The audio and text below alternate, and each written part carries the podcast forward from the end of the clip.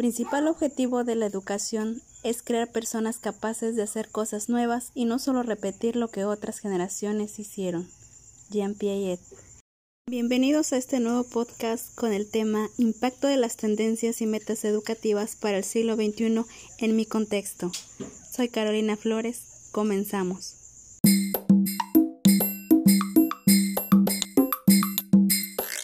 La educación necesita de mejoras continuas por ello es que se requiere analizar las grandes tendencias en este siglo XXI. Dos de ellas son el uso de la tecnología dentro del proceso educativo y considerar la importancia del alumno dentro del proceso de enseñanza-aprendizaje y dentro del currículo, procurando personalizar dicho proceso de manera que el alumno obtenga una educación integral. Sin embargo, en algunos casos y contextos, las condiciones no favorecen que docentes faciliten la enseñanza a los alumnos y estos puedan desarrollar el aprendizaje basado en competencias. Por el contrario, limitan las posibilidades de crecer en el ámbito educativo, así como en el ámbito tecnológico, que pueden contribuir a prepararse y formarse para el trabajo colaborativo y para el futuro desempeño en una empresa. Vimos así de la idea que la deficiencia de la calidad de la educación aunado a la falta de herramientas, es una amenaza para responder a las tendencias y metas educativas del siglo XXI en el contexto rural. Son las dificultades a las que los habitantes de zonas rurales se enfrentan en su diario vivir, no solo en el aspecto laboral, en servicios públicos, sino también en el acceso o la calidad de la educación. Diversos aspectos que limitan el proceso educativo, por mencionar algunos de ellos, tenemos el acceso, algunas comunidades rurales apenas cuentan con escuelas para la educación básica, como son preescolar y primaria, y no hablemos de llegar a considerar la posibilidad de tener un centro de educación medio superior. Calidad en programas educativos. Si bien en esta situación de pandemia muchos países y lugares fueron afectados, dentro de nuestro país y dentro del contexto rural, esto llevó a que la calidad en las planeaciones y programas de estudio no cumplieran con las expectativas deseadas, pues muchos docentes tuvieron que valerse de sus medios para adaptar cada planeación, ya sea diaria o semanal, a cada uno de sus alumnos, muchos de ellos no entendiendo las indicaciones y no pudiendo lograr un aprendizaje. Falta de herramientas tecnológicas. Hoy en día la tecnología es indispensable para nuestro diario vivir y dentro de la educación juega un papel muy importante para responder a las nuevas tendencias y metas de este nuevo siglo.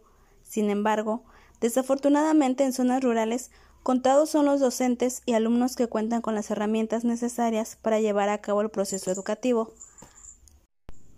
Hablamos de que no todos cuentan con un dispositivo que les permita el acceso a materiales o plataformas digitales que contribuyan a su formación. No todos tienen acceso a Internet y aun si se cuentan con ellas, a veces hay factores externos que afectan la comunicación entre docentes y alumnos o que afectan el acceso a Internet, como son el clima, la falta de energía eléctrica, etc. La importancia del alumno como centro del proceso educativo y la prioridad para su desarrollo de competencias para la mejora de un perfil de egreso. Cada alumno tiene diferente manera de concebir el aprendizaje, posee diferentes necesidades y la educación debe procurar adaptarse de manera que pueda suplir dichas necesidades. Por ello la importancia de considerar los cuatro pilares fundamentales para la educación según Jacques Delors. Aprender a ser, aprender a conocer, aprender a hacer y aprender a vivir juntos. De manera que se forme no solo un alumno con conocimientos, sino también con hábitos, habilidades, aptitudes y competencias que favorezcan a la formación del futuro ciudadano y que éste se encuentre preparado para el momento de egresar de su institución educativa, pueda adaptarse al siguiente paso en otra institución hasta que llegue el momento de incorporarse a una empresa o lugar de trabajo. Por otro lado, en contextos de desventaja como las zonas rurales, muchas veces es difícil dar seguimiento a este proceso, pues en muchas escuelas encontramos docentes atendiendo dos o hasta tres grados. O como en este tiempo de pandemia, muchos docentes no pudieron estar al pendiente de cada uno de sus alumnos y no pudieron construir el aprendizaje de ellos. El no estar en clases presenciales les impedían resolver dudas o asegurar que los alumnos realmente aprendieran, dejando muchas veces los resultados a la orientación que padres de familia pudieran darles.